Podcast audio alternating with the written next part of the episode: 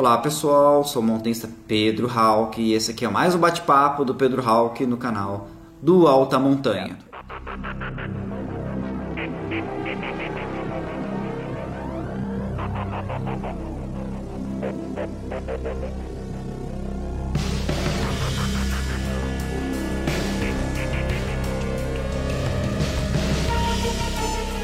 Pessoal, vocês conhecem a loja da montanha? A loja da montanha é uma das lojas com maior variedade de produtos de montanhismo, escalada e viagens da internet. Dá uma passada em www.lojam.com.br e conheça nossas ofertas. E que história é essa que eu vou contar para vocês hoje? É a história da ascensão da, de todas as montanhas de 8 mil metros feitas por mulheres. Na verdade, foi uma, uma, uma corrida né, para ver quem fosse, quem seria a primeira mulher a escalar todos os 8 mil. Então, para quem não sabe, né, existem apenas 14 montanhas com mais de 8 mil metros no mundo, todas essas montanhas no Himalaia, entre Paquistão, China e o Nepal. É, a primeira vez que uma pessoa, um único montanhista, conseguiu escalar todas essas montanhas foi no ano de 1986 pelo Reinhold Messner, que era um sul-tirolês, né? É uma pessoa oriunda da Itália. Uh, e nessa própria conquista, né, foi um, um grande é, é, feito do montanhismo mundial, uh, houve já uma rivalidade para ver quem ia ser a primeira pessoa a fazer todas essas montanhas.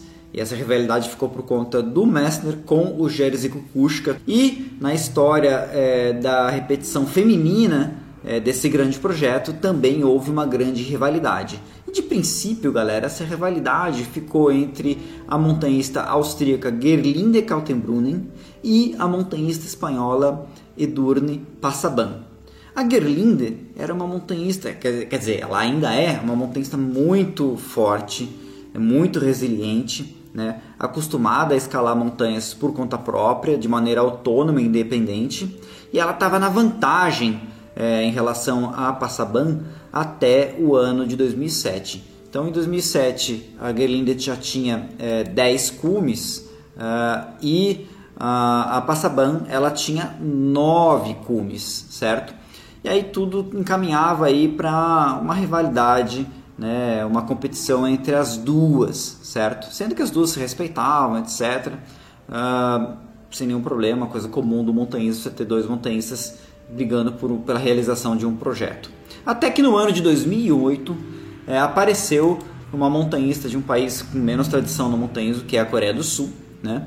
Apareceu então a Oh Sun e em 152 dias ela escalou quatro montanhas acima de 8 mil metros, é, culminando então com, com essas uh, quatro conquistas muito rápidas é, em ter feito uh, nove cumes de 8 mil metros, que ela já tinha escalado outras montanhas anteriormente, se igualando a Passaban e está ali então rivalizando para se tornar a primeira montanhista a completar todas as montanhas é, com mais de 8 mil metros. Aí você fala, puxa, que feito incrível, né? Escalar quatro montanhas é, de 8 mil metros em apenas 152 dias.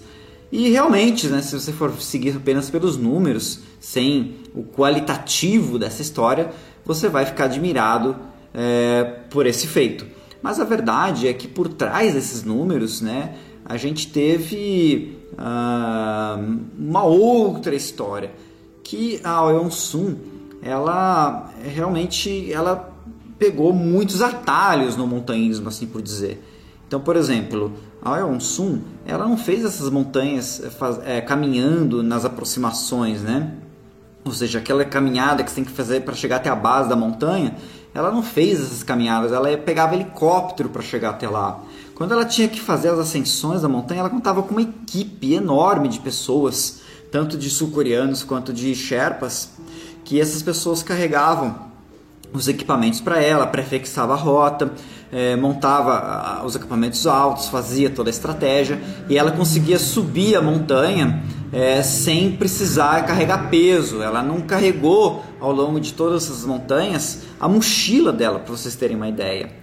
E aí você então fica se questionando: puxa, mas por que, que ela fazia isso? Qual que é a vantagem de alguém fazer isso? Por que alguém é, é, acabaria escolhendo por essa alternativa assim, de facilitar as coisas, né? E a resposta é evidente, né? Ela queria simplesmente se tornar a primeira montanhista a escalar todas as montanhas de 8 mil metros e não media esforços e nem meios financeiros para que isso se tornasse rivalidade. E lá na Coreia do Sul, muitos patrocinadores apoiaram essa ideia, né? E de uma maneira assim de, de citarem ali no, no, no, no meio do montanhismo e colocarem uma montanhista do seu país é, como parte da história do montanhismo, ainda que fosse por meios, digamos assim, não muito éticos. Né? É, bom, uh, nesse contexto, a Gerlinde ficou um pouco na dela, ela não, não se deixou a, a, levar por provocações, mas a Edurne Passaban ela acelerou o seu projeto e começou a brigar literalmente com a Oyeon-sun. De princípio, assim, é uma briga de maneira né, indireta, né? Então, assim, uma montanha escalava uma montanha, a outra ia escalava também, né? É, sem troca de acusações, até que chegou um momento que as duas né, acabaram trocando é, acusações, a própria, é, a própria é, Passaban é, falando que a Oyeon Sun não tinha ética, que ela se valia de muitos meios e que isso não valia né? E que o, os meios influenciam, né? Então, assim, os, os fins não justificam, justificam os meios, tá certo? Ou seja, para você se tornar a primeira mulher a escalar todas as montanhas de 8 mil metros, você precisa aceitar as regras do jogo, que é você escalar pelos seus próprios meios, né? Você escalar a montanha com o seu talento, com sua força física e tudo mais, sem ter tanta ajuda como a Aeon Sun tinha.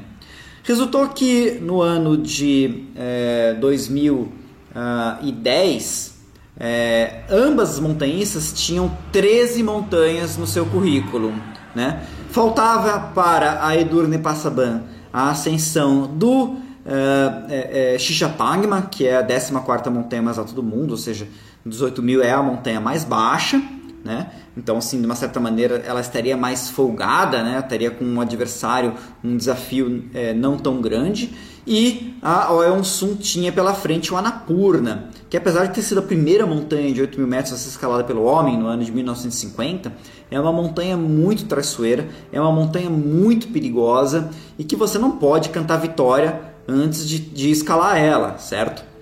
Só que o que aconteceu? No dia 27 de abril a Oeon Sun acabou escalando a Annapurna antes da é, Edurne Passaban, que fez cume no Shapagma no dia 17 de maio de 2010. E aí então a Oeon Sun né, é, acabou, entre aspas, levantando o troféu, se tornando a primeira mulher a escalar todas as montanhas acima de 8 mil metros, né?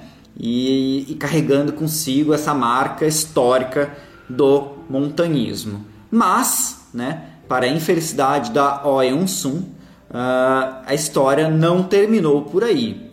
Um pouco antes, a Oeon Sun havia escalado em 2009 é, o cume do Kanchenjunga, que é a terceira montanha mais alta do mundo, uma montanha localizada na fronteira do Nepal com a Índia. E o Kanchenjunga é uma montanha muito difícil. E a foto de cume da Eonsun, ela está envolta a, muita neblina, num local que não dá para reconhecer assim como cume. Então as pessoas quando viram aquela foto, que ela dizia ser foto do cume, elas questionaram, falaram assim, puxa, isso aqui não é uma prova concreta, porque está envolta na neblina, não dá para ver o horizonte, não dá para ver o lugar que você está. E elas questionaram, né? A própria Edurne Passaban questionou esse cume, falou assim, olha, a, a devia mostrar outras provas que escalou essa montanha e tudo mais. Então é difícil você falar que ela foi a primeira, né? É, não está provado que o Kanchenjunga é, ela fez cume. E aí o que aconteceu? Um dos Sherpas que tra trabalhou para a Sun nessa expedição do Kanchenjunga acabou abrindo o bico e falando que ela não havia feito cume e que na verdade eles chegaram a 150 metros de distância abaixo do cume, no local onde foi tirada aquela foto, né? E, e que era mentira, então ela não tinha escalado essa montanha. Então quando isso aconteceu, ela realmente assim foi é, é, desacreditada, as pessoas criticaram muito ela, ela ficou com fama de mentirosa, né? Realmente assim a coisa para ela ficou muito muito ruim né? Porque ela estava ali tentando roubar para ela esse título de ser a primeira mulher a escalar todos os 14 8 mil. E por fim acabou que a Edurne Passaban é, passou a ser reconhecido como a primeira. Mas aí, galera, é, fora essa história, né? Lembra que eu comecei contando a história da Gerlinde Kaltenbrunnen. A Gerlinde, no ano de 2010, enquanto que as duas mulheres estavam ali brigando para ver quem ia ser a primeira, a Gerlinde estava numa briga dela mesma com a montanha. Em 2010, a Gerlinde escalou o Everest por uma rota totalmente diferente do que as pessoas geralmente escalam, que as pessoas escalam ou pelo, pelo norte, pelo Tibete, ou pela, pela região ali né, do colo entre o Lhotse e o Everest, onde tem as filas, né, que você vê normalmente aí as pessoas se formando para chegar no cume, a rota normal da montanha. A Gerlinde escalou o Everest em 2010 é, pelo esporão Hornbein, que fazia 18 anos que ninguém fazia aquela rota. É uma rota totalmente fora do comum. Sem falar que a Gerlinde escalou o Everest sem oxigênio, que foi uma coisa que tanto a, a, a Passaban quanto a Eosum utilizaram para escalar o Everest. Diga-se passagem, a Eosum utilizou oxigênio em muitas outras montanhas, não só no Everest. Né? E aí então, em 2011, a Gerlinde, nessa maneira né, que ela escalava, de maneira independente, de forma autônoma e sem oxigênio. Em 2011, um ano mais tarde, ela foi para o K2 lá no Paquistão e escalou o K2 dessa maneira também. Bom, galera, a gente sempre tende a tirar uma, uma lição, né?